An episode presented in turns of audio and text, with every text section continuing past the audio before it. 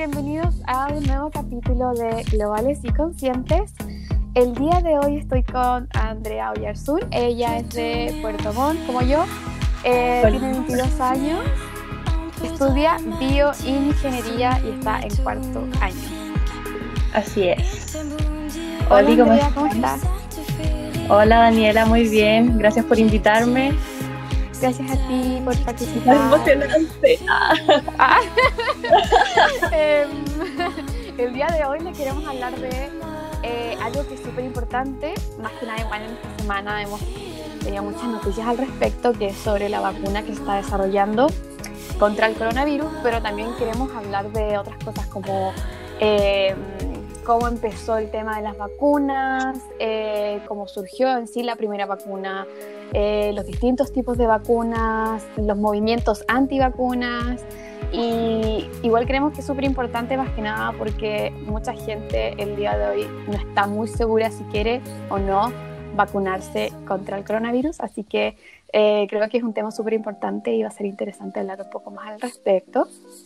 Eh, así que nada, para partir quiero empezar preguntándote, Andrea, un poco más de ti, de que me cuentes un poco de tu vida, qué te hizo empezar en esta carrera y todo eso. Ya, bacán. Mira, yo la verdad es que cuando chica, como que, no sé, una vez le dije a mi mamá, mamá, yo voy a encontrar la cura para el SIDA, y mi mamá, ay, ya, sí, ¿cachai? Quizás inconscientemente siempre me vi como investigando. Hubo un punto de quiebre como en tercero medio, quizás, eh, porque no, onda me metí al biólogo, electivo biólogo, y un día nos llevaron así como a la, a la junta anual de la Sociedad Chilena de Biología Celular, si no me equivoco, que estaba en Puerto Varas. Ah, yo fui, me estás. El 2015. Yo fui, pero no sé qué año. No ya, sé qué año, pero sí, sí. Ya, la cosa es que llevaron así como a los biólogos. Oye, qué loco esto, así como que no nos conocíamos y somos de la misma ciudad. sí, es que te juro porque yo igual estuve en el biólogo, es que yo soy muy indecisa, entonces estuve un año, no, mitad de año no Estuve mitad de año en el humanista y lo encontré como que muy fácil porque sentía que no hacían nada y dije, no, o sea, que voy a cambiar al matemático. Pero después era como, oh, no quiero física, como que no me gusta la física y me fui al biólogo y ahí, oh, y creo que ahí fue que, no, que me llevaron, o quizás fue antes, que no sé, o creo que en Patagonia fue. Quizás oh, te llevaron. Quizás nos cruzamos quizás nos cruzamos, ¡ay, qué loco esto! Ya. Y onda, antes de ir a, como a, a, esa como junta, qué sé yo, que habían convocado para muchos estudiantes de la media, había ido como una investigadora, una bioquímica, a, dar una charla en mi colegio y quedé así como, guau, qué brutal, así porque había dicho como, no sé, eh, romper la barrera del conocimiento y yo quedé así como, ¿qué? Así como estás diciendo que mi nombre puede estar en un libro, ¿cachai? Eso, eso me abrió un poco Y después dije, ya, si me gusta lo que veo, así como en las juntas, lo voy a pensar. Y sí, o sea, habían como talleres, ¿cachai? Como estar con microscopios, ver cómo muestras. Ay, sí, sí me acuerdo. Sí. sí, ya, entonces quizás fue lo mismo. Pero yo quedé así como fascinada, fascinada, fascinada. Y después hicieron un sorteo como de un peluche, así como dentro de, del grupo biólogo, así como por colegio. Entonces, no sé, pues éramos como veintitantos, veintitrés, veintidós, y no sé, pues, había números en el sorteo como hasta el 40, y a cada persona nos asignaron un número. Y salían puros números altos, así como al agua, al agua, al agua, y no salía ningún número chico, así como eh, del 1 al 22. Y ya dije así como, ya, si me saco el peluche, eh, mando a la mierda, literal, todas las carreras de salud que tenía pensadas. Y me lo gané, pues loco, me lo gané. Y yo dije, ya está en la señal, wow. Y yo dije, sí, fue muy loco. Y... Quizá nos cruzamos. Porque a mí como que yo, nada que ver ahora, pues como que estudio periodismo, ah. pero a mí me encantaba la biología. De aparte mi mamá igual es enfermera, entonces como que cuando no cachaba de algo, ella siempre me explicaba así como muy, muy bien, como que me encantaba cómo explica mi mamá. Y, y, eso me hizo como que eso me ayudó mucho, entonces como que saqué como el primer lugar en biología y por eso el profe fue como ya, eh, te seleccionamos para que tú vengas a esto, ¿cachai? Y me dijo, pero me, me acuerdo que me dijo, me dio mucha risa porque me dijo, pero tienes que estar segura, o sea, me estás diciendo que si vas a estudiar algo relacionado con biología, porque, o sea, para que te sirva la experiencia, ¿cachai? Como para evaluar. Y así como, y así como, sí, sí, sí, sí, sí, voy a estudiar algo relacionado con biología. Y después Obvio. como que de la nada, no, adiós, Ah, no. Adiós al biólogo humanista. tipo, ¡ay, qué chistoso! ¡Ay, estoy en volar, nos cruzamos ya! Yo había ido como a varias olimpiadas, siempre me llevaban como olimpiadas de matemática. Una vez me llevaron a olimpiadas de química y la verdad es que me iba bien en química, me gustaba. ¿Fuiste, ¿Fuiste a una olimpiada en- de matemática en el Zanja? ¿O no? Sí. Ay, yo igual fui. ¡Ay, qué loco! No, pero O sea, por eso, si viste, si tu cara se me hacía conocida. De alguna forma. ¡Ay, qué loco esto! Ya, pero en las olimpiadas del Zanja como que... eh, Yo era la única mina, casi me sentía ahí. En mi grupo era como ninguna mujer. sí, ay, o sea, como yo era de la Inmaculada, que era un colegio de mujeres, Ah, bueno, sí, sí. claro, pasaba con más mujeres, ¿Sabes qué te gustaría hacer después o no? eh, investigar. O sea, al menos como mi, quizás como mi piso mínimo, mi umbral es como hacer un, un magíster. Y tengo más o menos visto como algún magíster, al menos en Chile, y de ahí ver así como ya, si trabajo, si sigo haciendo, no sé, más posgrado o cosas así, porque me llama bastante la atención la, la academia. Así que eso. Em, bueno, para ya entrar un poquito más en el tema. nomás mi vida. eh, eh, pero la verdad, mira, ¿sabes qué te juro? Como que yo creo que nos hemos cruzado más de alguna vez. seguro. Hoy paréntesis con la Dani fuimos al mismo colegio, Paréntesis, pero paréntesis. Sí, en la Inmaculada, de verdad, o sea, somos en el mismo colegio. Sí, Estuvimos- pero dos años. Para empezar un poco más en sí con este tema, nuestro paréntesis, hablemos un poco de cómo surgió la primera vacuna. O sea, yo por lo que sé, eh, la primera vacuna fue para combatir la viruela eh, y fue creada por un médico inglés que se llama Edward, Edward Jenner. Eh, y fue en 1796. Ujú. Pero la verdad es que igual estoy averiguando y eh, me llamó la atención de que muchos científicos latinoamericanos también han contribu- contribuido mucho en lo que es la creación y mejoras de las vacunas. De hecho, eh, hay una mujer que se llama Concepción Campa, que era una mujer cubana y fue la eh, descubridora de la vacuna, de una vacuna, la primera, creo que fue la primera vacuna eficaz eh, contra la meningitis. Sí, Y no tenía idea de eso. ¿sí? No, y te cuento algo más loco, que en verdad es muy loco. Eh, ¿Sí? el papá de la Fran Valenzuela, él eh, dirigió el, el equipo en la- para la creación de la vacuna contra la hepatitis B. Es cuático. es cuático. Así que, Exa- Oye, no tenía idea que él era como científico ni nada. oye, sí, o sea, es que de hecho por eso la Fran vivió en Estados Unidos, porque él trabajó en, en una universidad en San Francisco, si no me equivoco. ¿Cachai? Entonces, ahí, ahí es como donde todo calza y es como, wow. Eso que tú estabas diciendo, como los distintos tipos de vacunas, eh, ¿cuáles son, sabes como cuáles son las más, las más típicas? Como en general, ¿qué tipos de vacuna? Ya, mira, existen eh, tres generaciones de vacunas. Primera generación, segunda generación, tercera generación. La primera generación de vacunas consiste en virus atenuados o inactivados. Esto quiere decir que tomo una muestra de virus, ¿cachai? Y no sé, lo mato con distintos agentes, pero el virus está La de la viruela fue así, ¿cierto? Sí, pues la de la viruela fue así. Eh, porque la primera vacuna de la viruela, eh, uno tomaba como las llagas que estaban en las ubres de las vacas, Las vacas. sí. ¿cachai? Y eso como que se ponía en los brazos de las personas. ¿Y por qué es atenuado? Porque el virus de la viruela de las vacas es un virus que tiene mm, como efectos menos nocivos que el virus de la viruela humano.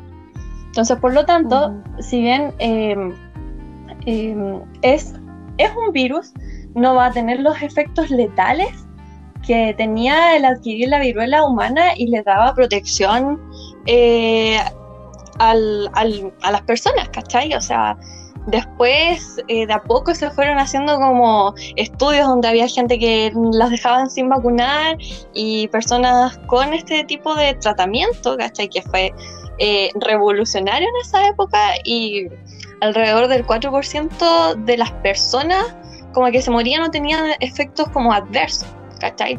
Si bien las vacunas eh, siempre van a tener efectos como dolor de cabeza, fatiga, etcétera, ¿cachai? Se, se evitó la muerte de muchísimas personas porque los brotes de viruela en esos tiempos, incluso hasta la época de mi abuela, que mi abuela todavía está viva, eh, mataba mucha gente. en el 1700 y tanto, eran cada dos años y era muertes y muertes y muertes. Entonces ese fue un primer acercamiento a eso. Ya. Primera generación. Inactivados o atenuados. La segunda generación em, son básicamente que tú crías, o sea, no, creces eh, virus en, no sé, en distintas células, extraes los virus y los rompes. ¿Cachai? Entonces tú la, la vacuna que vas a recibir de eh, una vacuna de segunda generación, eh, son partes de un virus. Así como, por ejemplo, si yo, Andrea, fuera un virus entero, una vacuna de Andrea de segunda generación sería un pie de la Andrea, un brazo de la Andrea, un, ah, claro. Entonces, el sistema inmune como que va a reconocer, así como, ah, ya, así como, esto no debiese estar aquí, ya, voy a, voy a reaccionar, voy a producir, no sé, este más células, no sé, natural killer, las TSD4, las TSD8, etcétera. Me voy a preparar en caso de que venga algo parecido, porque reconocen como las partes ya están eh, como, ¿cómo decirlo? Eh, como entrenados para lo que se podrían enfrentar si es que se infectan, ¿cachai? Así que eso. Y la tercera generación es la que estamos viendo ahora, que es usar em, material genético y distribuirlo en forma de vacunas. Y este material genético yo lo puedo poner como dentro de un huevito, por así decirlo, como sin yema. Y este huevito puede ser eh, un tipo de virus que no nos haga daño o pueden ser lo que se denomina liposomas, que son como burbujitas de, de lípidos, como de aceite, un tipo de aceite. ¿cachai? Entonces, eh, bueno, material genético puede ser ADN o ARN mensajero, es lo que hay hasta ahora. Y eh, las vacunas que más hemos escuchado, como la de AstraZeneca, la Sputnik 5, si no me equivoco, la de Rusia, eh, la de Sinovac, esas son vacunas basadas en ADN que van a estar va a ser llevado este ADN por un adenovirus, ¿ya? Eh, y las vacunas como la de Pfizer y la de Moderna son vacunas basadas en ARN mensajero que va a estar rodeado por un liposoma. Entonces, como para imaginárselo bien, es como que yo lleve un mensaje en una botella, ¿cachai? Eh, un mensaje en las ADN, el mensaje va a ser el ADN, que tiene dos hebras y que tiene esta forma como de, escalera que se va dando vueltas, ¿cachai? La doble hélice. El ARN tiene una hebra, ¿cachai? Y eso es lo que lo hace más inestable, de eso vamos a hablar más adelante. Y ¿Tú crees que, que eso, eso que tú dices que como que depende de si sea ARN o ADN, hace que la vacuna tenga, sea más eficiente? Porque como que me, dijiste que la de Moderna era y la de. ¿Cuál era la otra que eran con de Pfizer, de Pfizer. Sí, esas son como las que más, o sea, son las que el, índice de eficacia es el mayor de todas esas, ¿no? Sí, sí, para allá voy. Es que, ah, ya va. Vamos, entonces ya estaba hablando de los mensajes, ya las botellas son distintas. Entonces, una botella va a ser va a ser hecha como de aceite y la otra eh, botella va a ser como hecha como de un virus que no tiene nada dentro. ¿Ya? Y eh, bueno, si quieres podemos hablar de, eso al tiro. Vayamos al grano, ya. Entonces, ¿Así? Me gusta. ¿cuál, ¿cuál, es como las ventajas y las desventajas de los distintos tipos de vacunas que más han salido y que más salen en la prensa? Por ejemplo, la vacuna de eh, ADN basada en adenovirus, em, como Sinovac, AstraZeneca, la Sputnik 5, em, me va a llevar un mensaje. Este mensaje, todas tienen en común que me van a codificar una parte del virus. ¿Y qué parte del virus es esta? Van a codificar una parte o toda la proteína spike entera. ¿Y para qué es esto? Este ADN va a ingresar a nuestras células mediante la, la vacuna, etc. Y nuestras, nuestras células tienen la maquinaria para poder fabricar esta, esta proteína. Es como que yo le lleve una receta a mis células y las células la fabriquen, como en la receta de un pastel, no sé, ¿cachai? Entonces yo le mando la receta para el pastel y em, la célula la fabrica, entonces de ahí llega el sistema inmune, el sistema inmune lo reconoce, sabe a qué se va a tener que enfrentar más adelante y está preparado, ¿ya? Tiene, tiene sus pros y tiene sus contras. ¿Por qué? Porque los adenovirus em, generan una respuesta altamente inmunogénica. Esto quiere decir que me van a producir eh, muchas células inmunes, como estos soldaditos moleculares que nos van a defender. Que esto es bueno y malo a la vez. ¿Por qué? Es bueno en fases tempranas de una infección porque vamos a estar preparados. Pero la gente que se está, está eh, con coma inducido, con respirador, etcétera, es al final porque su propio sistema inmune las, los está matando por las distintas respuestas em, como inflamatorias que te hacen colapsar distintos órganos, ¿ya? Eso, con esto no los quiero asustar, pero... pero entonces, ¿y cuáles, entonces, cuáles son esas, las, las de la adenovirus? ¿Cuáles eran las que, las vacunas? Sino, eh, Sinovac, Sinovac, AstraZeneca, Sputnik, esas son las que más se mencionan, pero hay... hay y esas son... y esas son las que, entonces, por ejemplo, si alguien que está como obviamente grave, no, entonces no podría, eh, no es recomendable que... mira, una, las vacunas están diseñadas con fines profilácticos. La profilaxis significa que yo quiero evitar una infección. Una vacuna no sé si serviría eh, en personas que ya están infectadas. Eso, eso hay que estudiarlo bien. Eh, no ah, soy, pero, no, sería como para evitar infecciones pero cuando dices, por ejemplo, infectada, ¿sería como con el virus o con una infección en general? No, pues con, ah, infecciones del, del, virus, o sea, con, o sea, ah. estamos del COVID, es que eso, ¿cachai? Pero, ¿y eh, si, pero si está como, por ejemplo, súper enfermo, pero no por COVID, ¿no pasa nada? ¿No pasaría nada, tú crees, si es que...? Mm, es que, mira, lo que pasa es que van a haber, siempre van a haber efectos secundarios, ¿cachai? Entonces, la, idea, la idea de la vacuna es que tú desarrolles, em, no sé, aumentes la cantidad de distintas células inmunes y moléculas como, no sé, polinterferón, eh, distintos mensajeros, etcétera, em, de, este, de este sistema, ¿cachai? Como para protegerte. pero paralelo a lo que estaba diciendo, la infección por COVID, así como, como a muchas personas les ha pasado, eh, no sé, pues, te colapsa pulmón, corazón, sistema renal, ¿cachai? Y esos son por distintos efectos que te produce la infección.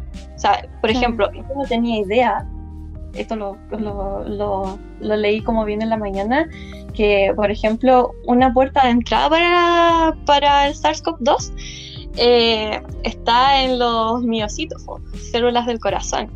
Y el corazón como que puede estar lleno de virus, ¿cachai? Y eso puede, em, em, ¿cómo es que se llama? Disminuir la, eficiencia de, de, esto como de la circulación sanguínea, etcétera. Y muchas personas que están infectadas por COVID eh, algunas no están muriendo por insuficiencia respiratoria, sino pues, por insuficiencia cardíaca. Y ahí, hay, ahí hay que entrar con, este, ay, ¿cómo se llamaba esta, esta, esta técnica que se usaba? Pero es básicamente como poner como un tubito como dentro del corazón, ¿cachai? Que llegue como al, a los ventrículos y así como generar como una presión adecuada como para que el, el corazón no se esfuerce tanto, ¿cachai? Y eso Sí, como que sí. se produce por la, por la inflamación que te produce la infección, ¿cachai? Pero aquí estoy hablando no de la vacuna, sino que estoy hablando de la infección por COVID, de, de los casos más graves, ¿ya? Como que vi que, por ejemplo, la última vacuna ahora, la de Moderna, que Ujú. es 95% de Ujú. eficacia. Eh, y como que vi que eso era como histórico dentro de todo, como que muy pocas vacunas han podido ser, tener tanta eficacia, entonces como que igual se me hace como, ¿cómo lo hicieron? Porque como uno siempre como que leyó y todo de que eh, no, para que ten- tener una vacuna que sea realmente eficaz, demora mucho, pueden pasar cinco años o más. Y como en tan poco tiempo llegan y tienen una vacuna de 95%, como que se me hace raro, ¿no? Claro. Ya, sí, mira. Eh, hay, hay, mucha, hay muchos pros, muchos contra, muchas... ah.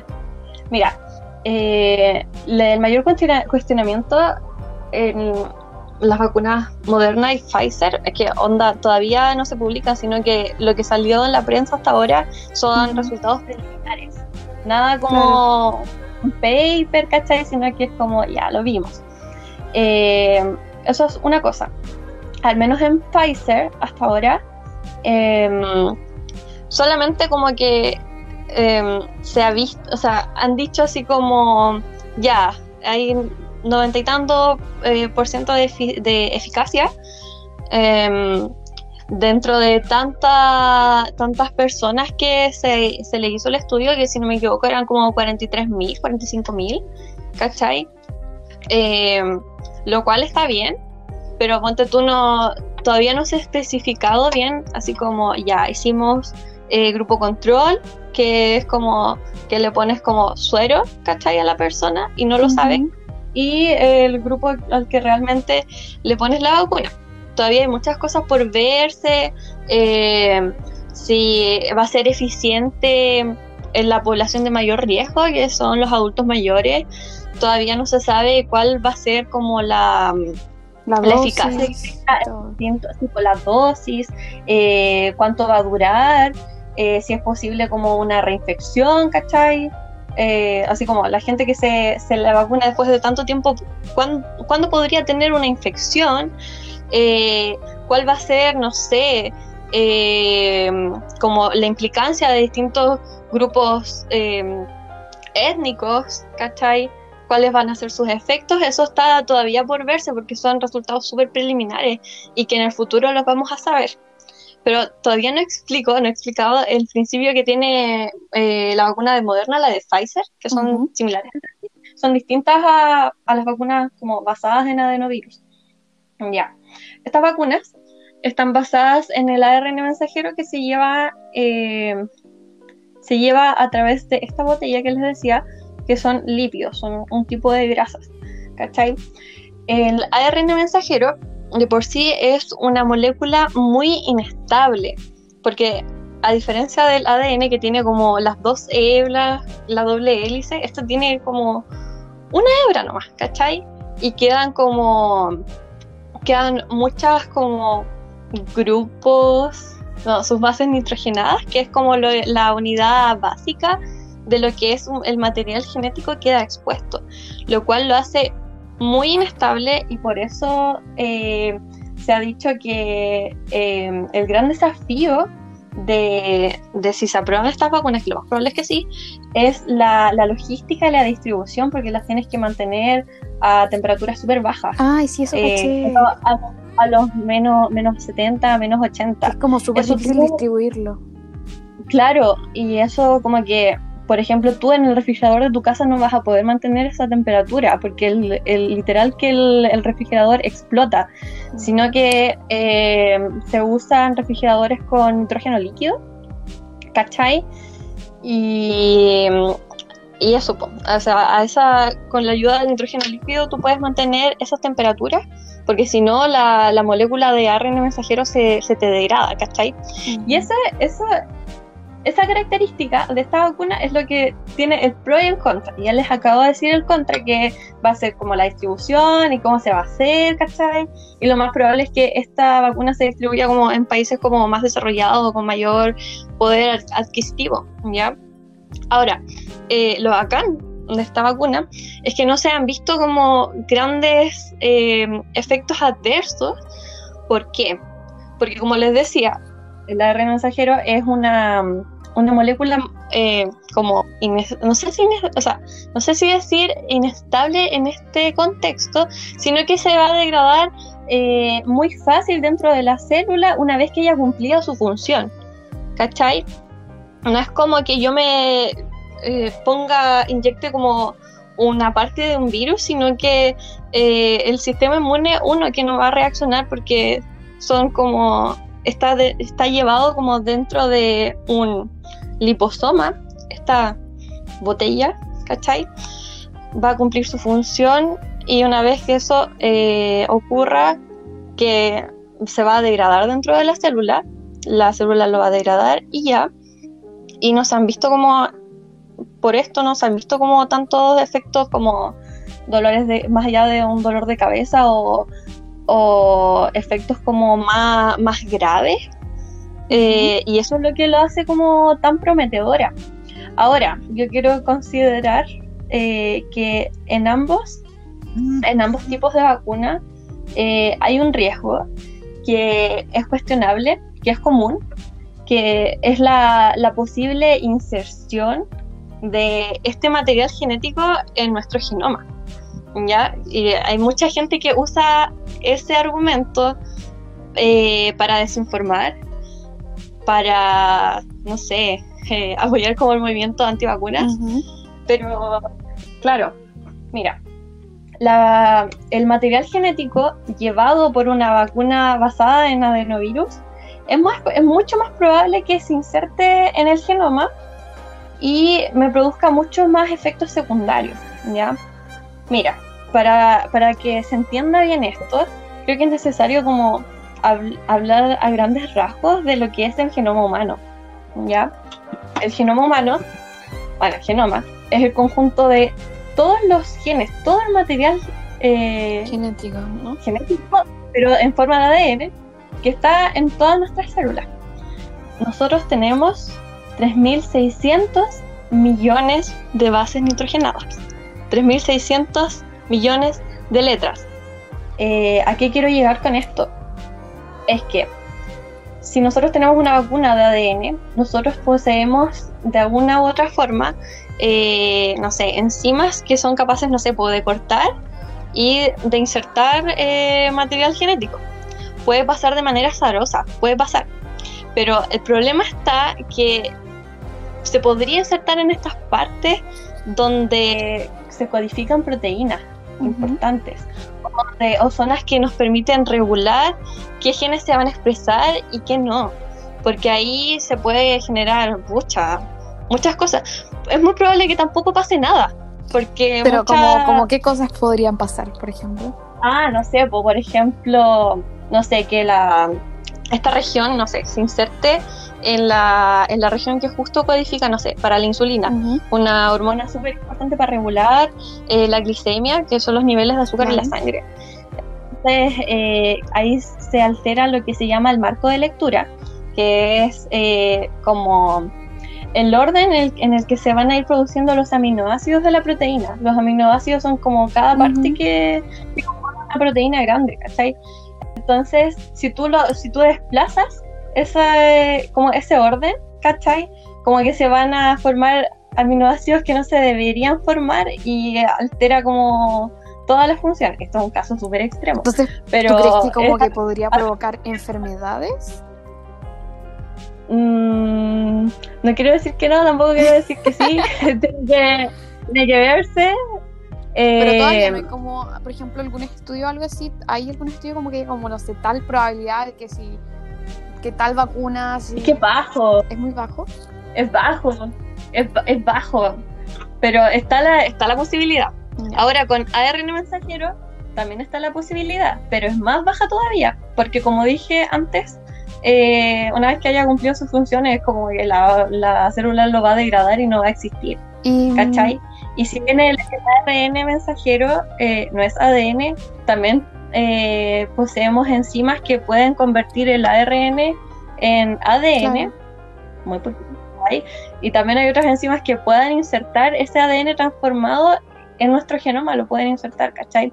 Entonces ahí está como, ese, ese es un riesgo que si bien existe, no está bien estudiado, eh, hay que estudiarlo bien, eh, y no sé cómo se estudiaría, la verdad.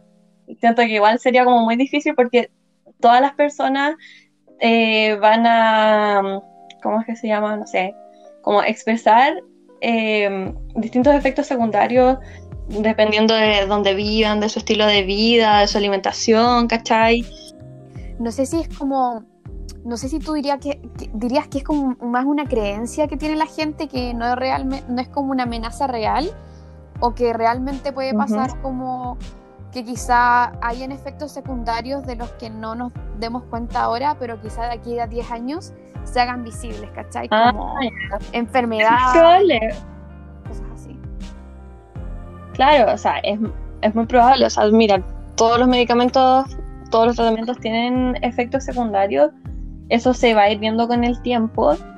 Eh, creo que los efectos secundarios como más visibles a corto plazo van a ser efectos secundarios eh, relacionados con eh, algún tipo de respuesta inmune, como lo que se ha visto, creo que en la vacuna de AstraZeneca, como el, como el, ¿cómo que se llama?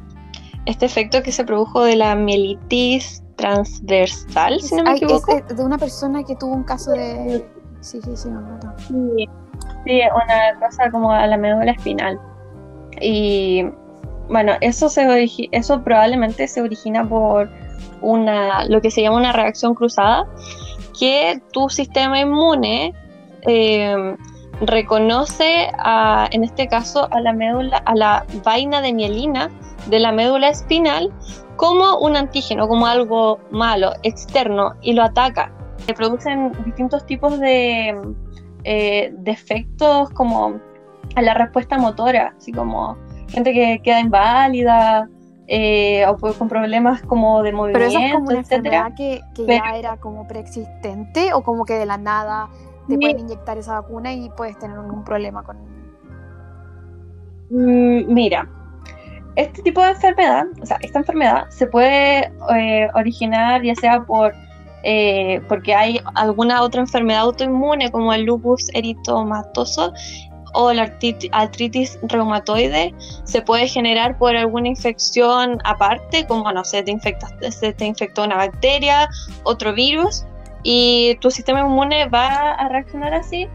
eh, y en este caso, eh, también por vacunas quizás. Eh, bueno, los casos que se han dado como hasta ahora, como que han salido en la prensa, uno tengo entendido que era una persona que recibió un placebo, que no recibió la vacuna, sino que recibió como eh, todo lo que, todo el, el- el excipiente, todo lo que acompaña a la vacuna.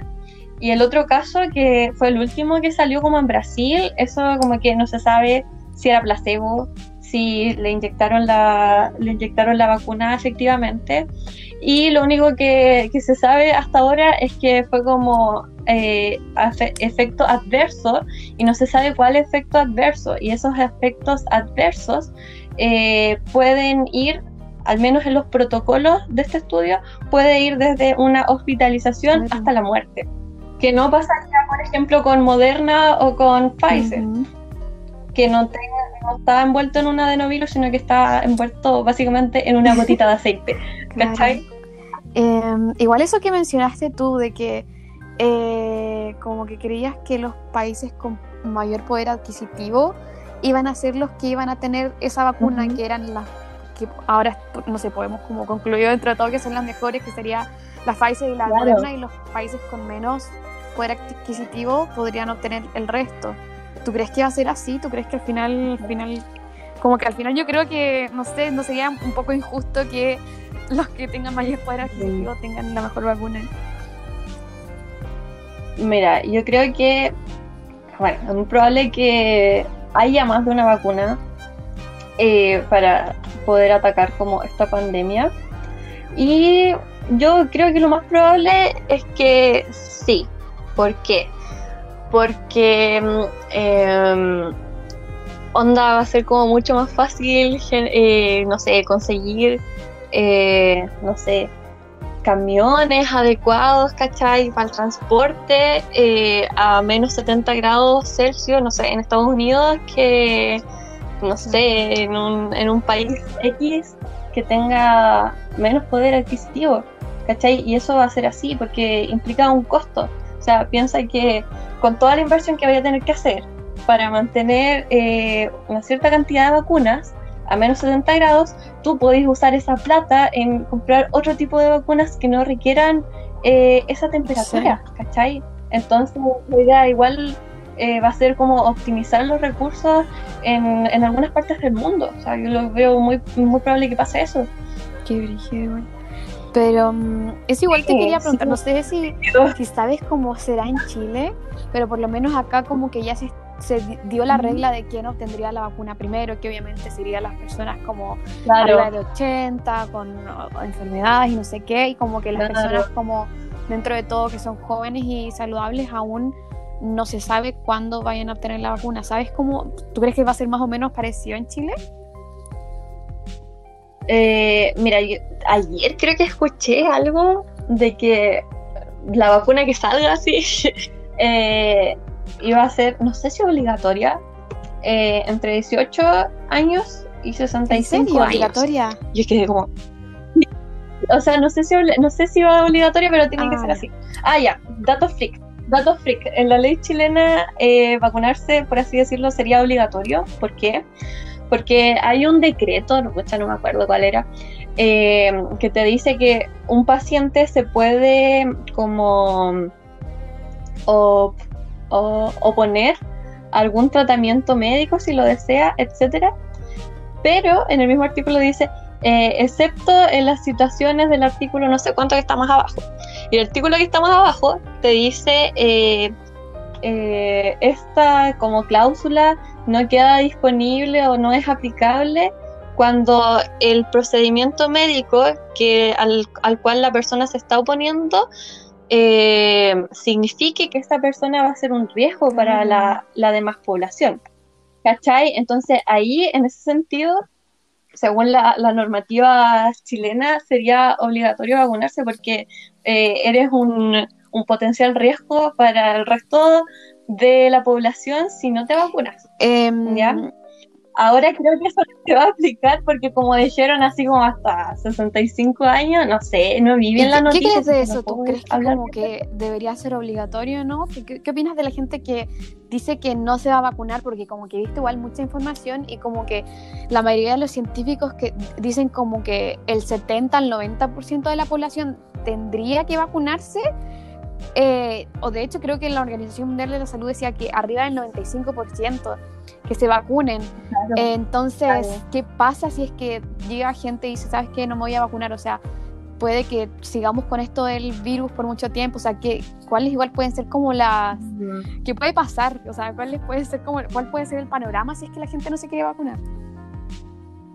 Claro, uy, complicado, complicado, porque em, me toca algo súper personal quizás, porque yo, yo he sufrido caleta como con efectos secundarios de vacunas. ¿Ah, ¿En serio? Como hiperreacciones. Sí, y me da acuático. O sea, yo de verdad soy súper alérgica y como que, guau. ¿Pero alérgica a cierto eh, componente de...? idea, no, nunca lo supe. Ya, pero saliendo, saliendo de eso, eh, este... Mmm, mira, yo creo que cualquier persona que, que, se, que vaya a, recibir la vacuna, eh, es necesario que haya transparencia en el, en el sentido de que es como, ya, se te va a administrar esta vacuna y estos son todos los posibles efectos secundarios que se han visto. Y la persona, la persona que esté consciente de, de que, claro, por una parte va a estar protegida, pero por otra parte puede que aparezcan eh, distintos efectos y eso es súper importante transparentarlo y eh, es necesario que se sepa desde, ¿cómo es que se llama? Como de la, desde los estudios clínicos que ya se están haciendo, porque igual he leído como en editoriales que algunos tipos de vacunas como que no, no cumplen como con la, toda la transparencia, hay como incongruencias, ¿cachai? Entonces eso, la persona creo que debería estar consciente de, de, lo que se podría como exponer y está en todo su derecho de saber no se trata de que como que claro pues tenemos todos queremos acabar con esto pero a costa de qué pues de que eh, alguna persona deje de caminar ¿cachai? que es como podría ser terrible entonces ahí hay un tremendo dilema ético porque es como eh, está la posibilidad ¿cachai? como de que pase eso pero ¿qué pasa si no, no lo hacía? Igual yo creo que igual depende del gobierno, que, eh, sea bastante estricto con las vacunas que deja que sean como implementadas en el país. Claro, sí, sí, eso es verdad. Eh, claro, pues aprobadas al menos en Chile por el ISP y yo creo que la que llegue a Chile probablemente va a estar como aprobada por la FDA, que es de Estados Unidos, y la EMA, que es de Europa y que cumplen con una serie de requisitos, de estándares, que tengo entendido que tienen que cumplir como, no sé si al menos el 50 o el 70% como de efectividad, ¿cachai? Como para que la apruebe la FDA o la EMA. Pero lo más probable es que vayan apareciendo tratamientos, así como, no sé... Eh, ¿Cuál, ha sido como, cuál, cuál, es el más efectivo como, no hasta sé, el momento? ¿Cuál, porque no, hasta el, como que me quedé con algunos que había, pero hasta el momento, así como no es efectivo, no sabría. Depende de la fase en la que se encuentre el paciente. Onda, por ejemplo, una persona que, eh, no sé, en su casa como que alguien haya sido como COVID positivo, eh, probablemente mm. tenga COVID. Entonces ahí hay que hacer el test y todo eso. Y ahí tengo entendido que el más efectivo es como un antiviral de amplio espectro, como eh, Fabi, Favipiravir, eh, Rem, ah, Remdesivir y Vermectina. Entonces, como para, para, evitar que el virus como que se siga replicando, siga aumentando como la curva dentro del organismo, ¿cachai? Eh, eso. Y eh, creo que lo más efectivo, lo más prometedor en una etapa inicial de infección es que a la persona eh, se le trate de estimular su sistema inmune. Todavía hay cosas que falta por estudiar, por corroborar, como, no sé, tratamientos con interferones, que no sé si lo has escuchado. Eh, falta, falta eh, como corroborarlo, como hacer estudios clínicos de que, te corroboren que te genere inmunidad, porque el interferón en ese caso es una molécula que te debería aumentar la respuesta inmune. Eso ya, todo lo que he dicho hasta ahora, etapa inicial, pero ya en una etapa avanzada, crítica, como la gente que está en la UCI, ahí tenemos que bajarle, bajarle las revoluciones al sistema inmune porque una respuesta exacerbada al sistema inmune nos van a producir eh, distintas inflamaciones y las inflamaciones en distintas partes, en distintos órganos de nuestro cuerpo nos pueden terminar a la larga matando por insuficiencia respiratoria, por insuficiencia cardíaca, por insuficiencia renal. En general, experta en fisiología y en anatomía no soy, pero entiendo que... Eh, entonces, ¿hay, hay, algún, ¿hay algún medicamento en específico como para eh, esa etapa? Bueno, ya con respecto a la, al aumento como de la, de la respuesta inmune, pucha, a ver, eh, ah, para bajar la respuesta inmune. Eh, por ejemplo, no sé, inhibidores de la interleukin 6 o corticoides, porque los corticoides son como tipo de medicamento que eh, inhiben las citoquinas inflamatorias las citoquinas es como un tipo como de, alarma dentro del sistema inmune para decir así como, oye, está mal, vengan para acá, ¿cachai? Hay que atacar a estos desconocidos y hay que bajarle las revoluciones. Y eso es la, esa es la función que cumplen como distintos eh, corticoides, ¿cachai? Eso lo tengo entendido que se está usando en clínica en casos graves. Igual hay que usarse como en dosis bajas porque... Eh, em, los corticoides tengo entendido que igual tienen hartos efectos secundarios, así que poquito eh, puede servir en pacientes críticos y no tiene sentido usarse en, en, pacientes con síntomas leves porque ahí le estaría bajando el sistema inmune y si tienen poquitos síntomas o no tan graves, la idea es que se lo estimule, ¿cachai? Igual como que, no sé qué pensarás tú, pero yo siento que los movimientos antivacunas obviamente han aumentado muchísimo más con respecto a como era antes, pero igual principalmente yo creo que es como eh, la desinformación, porque ahora, por ejemplo, como están las redes sociales y como que... De hecho, leí que la mayoría de la gente que es antivacunas es gente que lee las noticias y se informa a través de las redes sociales en vez de medios de comunicación que sean mucho más como certeros, oficiales. Entonces, ¿qué, opinas tú? O sea, ¿qué opinas, por ejemplo, de las conspiraciones que están habiendo sobre Bill Gates y que la vacuna te va a hacer esto, te van a insertar un chip y que... ¿Qué opinas como que todo, todo lo que está pasando?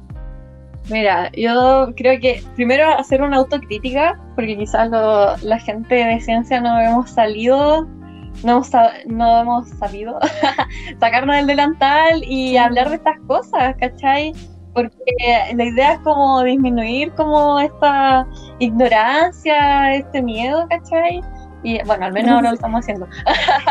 Pero eso, eso, es una cosa. Otra cosa, eh, las fake news, como que se esparcen como mucho más rápido que una noticia oficial, clara. Claro, claro, es muchísimo más rápido, tiene mucho más alcance y sobre todo las fake news tiene como eh, como títulos que, te asustan, po, O como que de hecho lo que pasa con muchos eh, periodistas que no se dan cuenta es que eh, en el título hacen una pregunta o como que un título que como que asume, la gente como que lo lee y asume que, que, es, real, por ejemplo, no sé, ¿por qué el... ¿por qué se dice que la vacuna podría contener estos chips que te los van a insertar y no sé qué? Y después como que, no sé, pues en, el, en la historia te dicen, no, no sé qué, se dice que esto es lo otro, pero se ha comprobado que no es así, porque no sé qué y no sé qué, pero la gente, la mayoría de la gente solo lee el título y como que ya asume que es el título y como que parte diciendo que es de todo igual. Bueno, quizás para eso también tendríamos que, o sea, habría que, al menos los estudios clínicos, ser súper transparentes porque yo, yo percibo que falta falta más transparencia. Bueno, ahí está el otro dilema de que tenemos transparencia, pero también hay que cuidar la privacidad de las personas que están trabajando en los estudios, o sea, participando en los estudios. Si la gente no se asusta y sabe, sabe a lo, que, a lo que a lo que va, ¿cachai? Así que, pucha, eso. Lo de las teorías conspirativas, o sea, mira, a la persona que no cacha, la, puede convencer. Muy fácil, porque igual dan argumentos como que tú decías así como, ya, y será así. Así como, y si es así, porque esto igual casa, y claro, o sea, es bastante como fácil en el sentido como de, convencer a una persona que quizás no, no, no, no sabe tanto yo creo que mucha gente ni siquiera sabe como en sí de qué, por ejemplo, cómo nació, cómo nace lo de las vacunas, de qué viene. Entonces, como que tienen que, yo creo que ponerse igual más como tratar de llegar a, la gente de otra forma, quizás. En este documental que vi, que no me acuerdo cómo se llama, eh, donde hablaban de, de, la gente que estaba, era parte de los movimientos antivacunas y todo. Eh, y eso que tú argumentaste, de que decían que eh, uno de los problemas que había era como que decían que llevaba mercurio y que eso podía, que, que, que como están así, que del mercurio, o sea, es, será tan así como es. Ya, mira, uy, eso, uh, es una historia muy larga, ya. Este, mira, lo que pasa es que para, para administrar, mantener una vacuna, tú necesitas em, algún compuesto adicional para mantenerla, para que no se eche a perder. Para que no, entre como una bacteria no deseada, ¿cachai? Se usan como distintos tipos de, excipientes. Entonces, uno de los eh, excipientes que se usan en varias vacunas es el eh.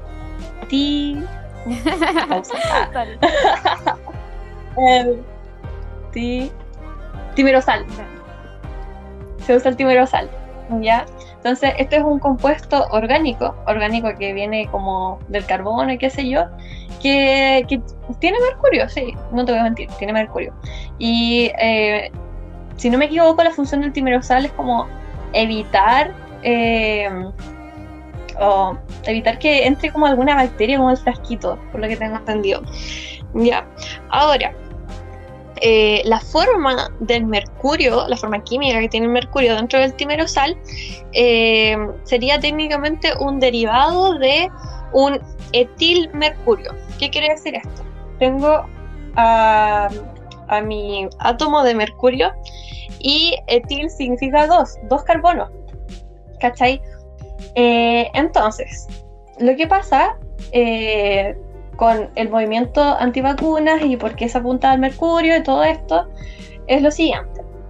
Eh, en los años, a principios de los años 2000 se publicó un, artículo donde se relacionaba el, el autismo con vacunas. Pero este artículo está súper mal hecho en el sentido de que Ay, eh, no hay eh, como un Pero lo siguen usando. Sí, lo de hecho lo- lo sacaron. argumento. tipo, tipo, ya, pero lo sacaron. No, no era un estudio que dijera así como ya, a estos niños les voy a poner vacunas y a estos niños no les voy a poner vacunas. No era así. El estudio solamente se basaba en testimonios de padres que creían que eh, la vacuna les podría haber hecho algo a sus hijos, así como que testimonios que decían así como, hoy el niño como que se puso retraído después que le dieron la vacuna, pero nada respaldado así como, como con los protocolos que se necesitan como en ciencia básica, ¿ya?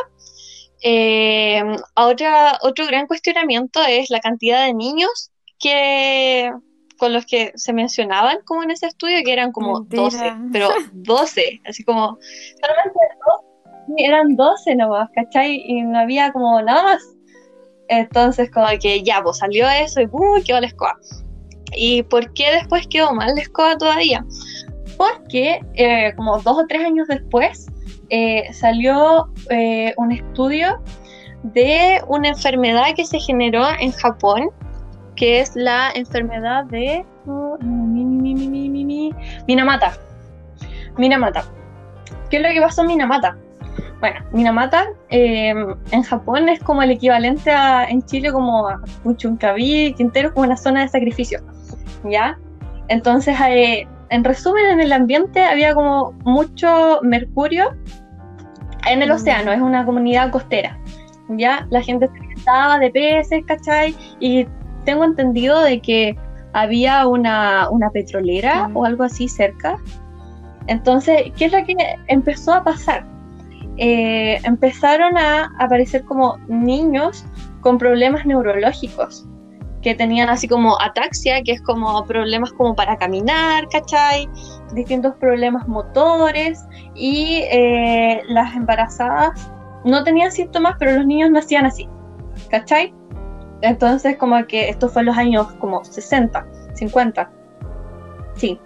Eh, entonces ahí se asoció así como, ah, ya, es porque la gente come pescado, ¿cachai? Y está, está cerca de esta petrolera y mercurio, qué sé yo. ¿Ya? Entonces eso eh, sirvió como para el argumento antivacunas del autismo, porque la enfermedad de Minamata es un niño con, el con esa enfermedad es como quizás parecido en algunos aspectos a una Mm. persona autista. Pero la persona autista, la persona autista es así porque hay una parte de su cerebro que funciona distinto. Pero acá la enfermedad de Minamata eh, es un problema neurológico de, movi- de Sí, movimiento. y aparte como que No tiene sé mucho si se sentido entiende. porque ¿cachai? ahora más que nunca igual en distintas partes del mundo se está viendo cada vez más que el del mercurio está súper presente en los peces, o sea, por eso yo por ejemplo no como pescado, pero es como que está súper presente, o sea, cada Claro. vez hay más estudios de que están súper contaminados, entonces como que dentro de todo igual tiene sentido el argumento. Claro. Claro, pues, y más, más si era una zona de sacrificio. Ya, pero ahora la clave, la clave está en que eh, lo que lo que podría decirse que se generaba la enfermedad de Minamata eh, sería también un derivado de mercurio, pero que en este caso no sería un derivado de etilmercurio, sino, sería, sino que sería un derivado de metilmercurio. Metil sería un carbono, ¿cachai? Un carbono que hace la diferencia. Y tú, una persona que no cacha mucho, tú dices, ¿cómo un carbono va a hacer tanto la diferencia?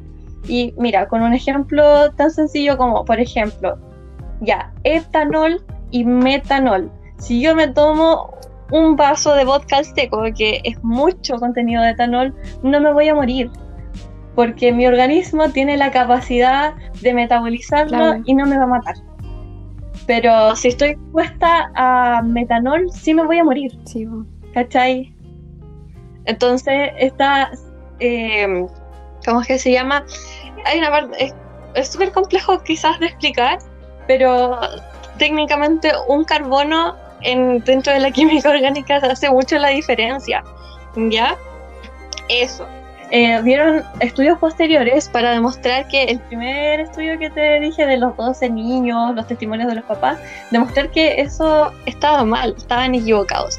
Hicieron estudios con eh, cientos de niños, miles de niños, eh, cientos de miles de niños, y no se encontró ninguna relación causa-efecto entre niveles de timerosal en las vacunas y el desarrollo de em. autismo. no, esas fueron las conclusiones de los estudios posteriores que se hicieron. ¿Cachai? Y aún así, con esa evidencia científica, fueron aumentando más los, movimientos. Igual como que, por ejemplo, el otro argumento que daban era eso de la fertilidad. Igual es como que estuve averiguando un poco y era más que nada por en Kenia, eh, cuando se les daba como la vacuna del métano, no, del tétano, del tétano, del métano. Es que como habías dicho métano, Tétanos, como que me quedó... Sí, no, tranquilo. Todos muertos. Tranquilo, no importa, no te No, del tétano, del tétano. Y sí, la vacuna del tétano. Sí, de nuevo. Ya. a los niños le daban la vacuna, creo que era más que eh, les daban la vacuna del tétano y se encontró que eh, como que tenían partes como, creo que era es una parte de una hormona, no sé. Eh, ¿Te acuerdas que te lo habían, cómo era que se llamaba? Sí, gonadotrofina puede ser. Y eso como que se le asociaba como a la fertilidad de las mujeres y como que estaban averiguando sobre el tema, creo que eso fue como el...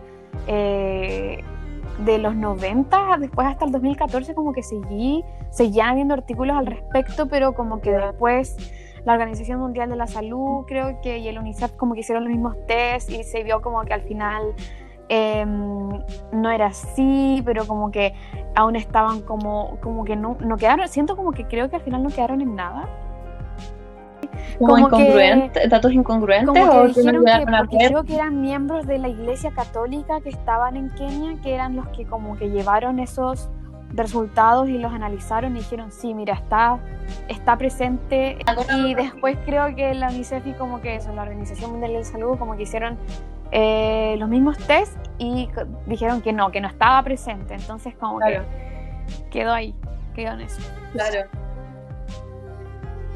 Claro, yo no he leído nada de eso, no sabría decirte como ninguna respuesta así como con certeza, así como, oye, lo leí, no sé. Pero como que creo que, como que por eso es como la, mira, una de las razones por la que dicen que eh, Bill Gates es el que está creando lo de la vacuna a propósito del coronavirus, no existe porque decían que mm, en la fundación de Bill Gates era el que llevaba las vacunas del tétano a Kenia y que mm, no sé que Bill Gates está en contra de como el crecimiento de la población y todo eso. Sí. Entonces, como que no sé, como que ahí traté de como tratar un poco de entender como la, o sea, a, qué iba todo el eso que se creía de no sé, es como muy loco todo. No sé, o sea, mira, quizás em, no sé, asociar las gonadotrofinas con, no, sé, con las pastillas anticonceptivas. Sí, Que las pastillas anticonceptivas son eh, análogas, o moléculas parecidas al estrógeno, a la progesterona, ¿cachai? Hay pastillas de distintos tipos, qué sé yo, y eso es como que te, como tu cuerpo no está produciendo hormonas, sino que las estás como consumiendo constantemente o administrándotelas constantemente, eh, los ovarios como que no van a producir la liberación del ovocito, ¿cachai? Y eso es lo que te produce el efecto anticonceptivo. ¿ya? Quizás... Eh, se podría relacionar con eso, pero tengo entendido que las gonadotrofinas eh, mm, estarían relacionadas como en la parte como del hipotálamo, que el hipotálamo es como, una perita que cuelga del cerebro, ¿cachai? Y es como una parte como que regula como la producción de las hormonas de prácticamente todo el cuerpo, ¿cachai?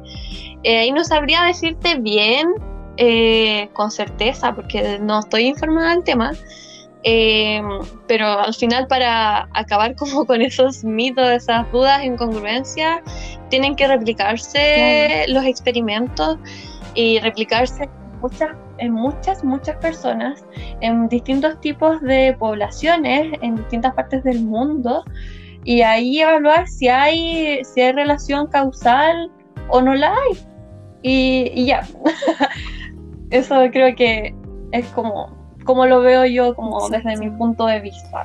¿Cuándo crees? O sea, porque aquí sé que, bueno, aquí a fin de año, eh, y como el gobierno ya había asegurado como cinco, en Inglaterra ya había asegurado como 5 millones de vacunas y ya se, se esperaban para empezar como de aquí a fin de año, aquí a principios de año, y como que creo que a mediados del próximo año o algo así, eh, o, en invierno, que igual, bueno, al fin, de año más que nada, que es en invierno, que sería verano en Chile, sí, verano en Chile.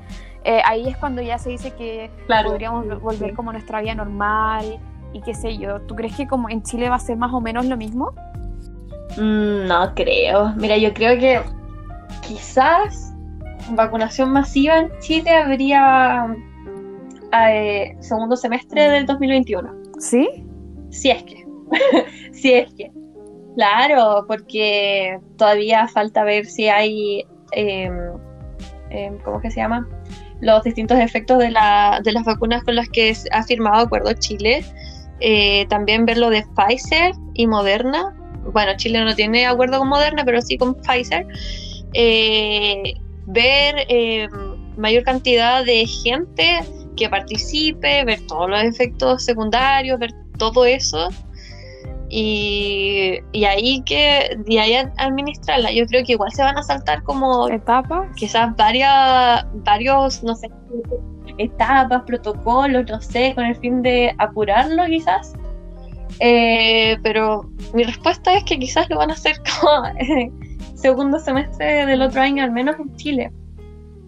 Porque igual da, da para largo, o sea, el hecho de, de crear una vacuna eh, demora alrededor de 9, 10 años, ¿cachai? Como 3 años por cada etapa clínica, que es con personas. Así que, claro, ha sido muy, muy rápido. Eh, pero la, la, gracia como de estas vacunas modernas y Pfizer, que son las de ARN, es que nunca se ha creado una vacuna eh, de ARN para evitar, eh, o sea, sí se ha creado, pero no se ha comercializado y distribuido con el fin de eh, evitar una infección viral. ¿Cachai?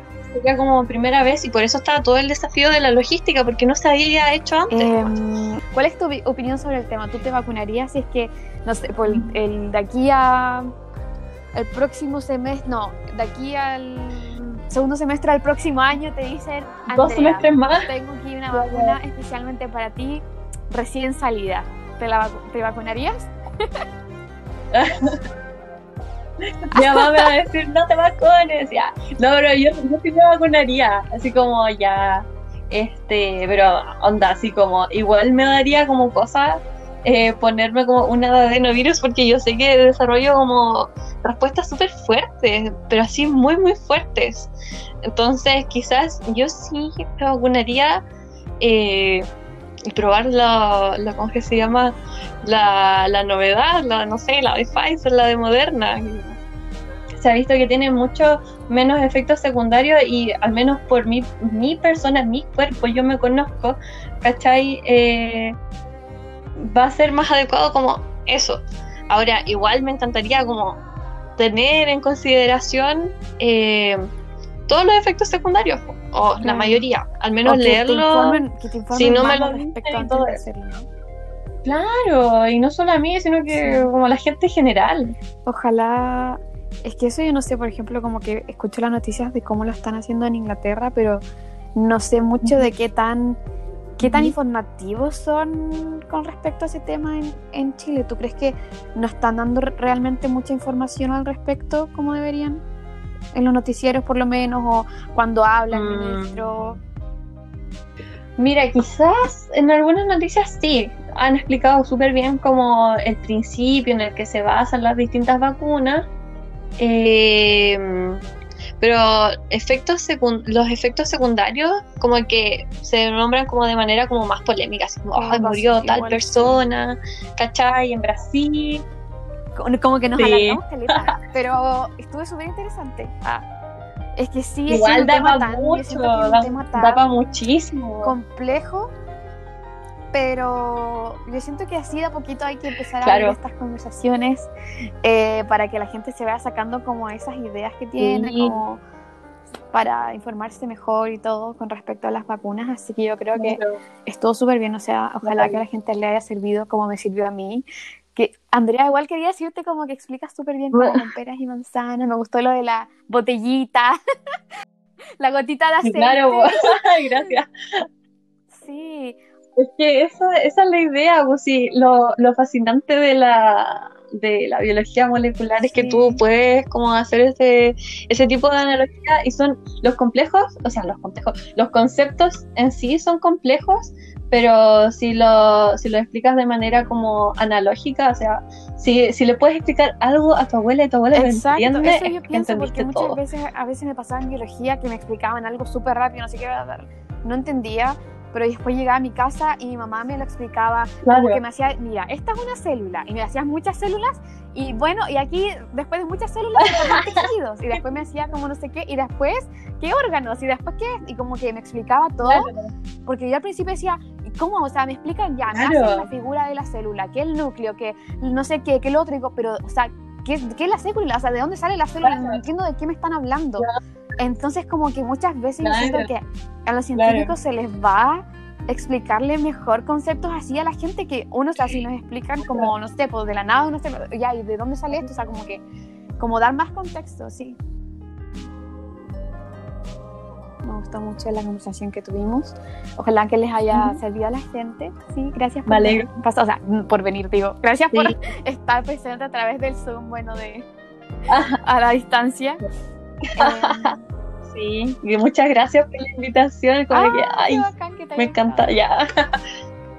Poder transmitir esto, que sea como de un mayor alcance. Un paréntesis que va a hacer es como, oiga, si me equivoqué en algún eh, concepto o algún dato, eh, corríjalo, que no soy perfecta. Ay, soy pero estudiante de grado no tengo un y eso, eh, si tengo que dejar algún mensaje, cuestionense todo. no está de más cuestionarse todo. Eh, es lo que, no sé, nos permite evolucionar de alguna manera eh, y avanzar. Em, si, tienen dudas, eh, no, no duden, no sé, en hablarme si quieren ya. deja tu Instagram, si no soy experta, les digo, oiga, no sé, Andrea-Oyarsun, Andrea con dos E, así que ahí me hablan. Eh, y si no, trato de buscar alguna respuesta o algo, le pregunto a un profe, no sé, no tengo idea. Eh, y eso. Está bien así, representando a la mujer chilena. Oye, sí. día de mañana. Bacán. Obvio. Y, y que sea un ejemplo igual, un ejemplo de Puerto Montt que, eh, quieren estudiar lo mismo que estás estudiando tú, que quizás no sabían por qué camino ir y, y que se puede. Oye, sí, o sea, ay, sí, eso es lo otro. O sea, de verdad que no hay nada imposible. Eh, no, no es necesario tener el cerebro de Einstein eh, para lograr todas estas cosas, sino que eh, se logra levantándose temprano y ser muy constante. O sea, cualquiera podría llegar a descubrir o aportar de manera significativa en el desarrollo no solo de esto, sino que en, cualquier área. Y eso, descubran sus talentos, sigan sus sueños, que no les importa lo que digan. Eh, quizás mucha gente, no sé, me veía como médico, pero la verdad es que igual me di cuenta también a tiempo de que quizás no era lo mío y que quizás lo mío era como esta, este área y la verdad es que me fascina y soy muy feliz y soy muy feliz también transmitiéndolo, así que eso. Ojalá igual más mujeres se motiven para meterse más en lo que es el área científica, que dejen los niños de lado, que yo creo que al final, eh, yo creo que todas están dentro de todo creerse el cuento y que, eh, por ejemplo, lo que estábamos hablando de esta mujer que creó, creo que fue la, la vacuna eficaz, la primera vacuna eh, eficaz de la meningitis, meningitis era. el cuento y, y darle nomás, ¿cachai? Ser constante. Dani, ¿cachai? Que hoy no me había acordado. Que no sé si cachaste que em, acá en Chile salió como lo de la vacuna de la ANTA, lo de la noticia. Ya, lo de la vacuna de la ANTA como hace dos o tres años y ya, pues. Esa, esa profe es la María Inés Barría. Y claro, pues ella es como microbióloga y viróloga, hizo estudios en en Estados Unidos y se le ocurrió así como un tratamiento para el ANTA y de hecho ella es de Puerto Montt también. Y de hecho trabaja en la de Conce y a mi carrera le hace clase. Buenísimo. Así que, de verdad, así que eso, o sea, le, encuentro que donde hay talentos hay que potenciarlos sea de donde sea y luchen por ser felices ya.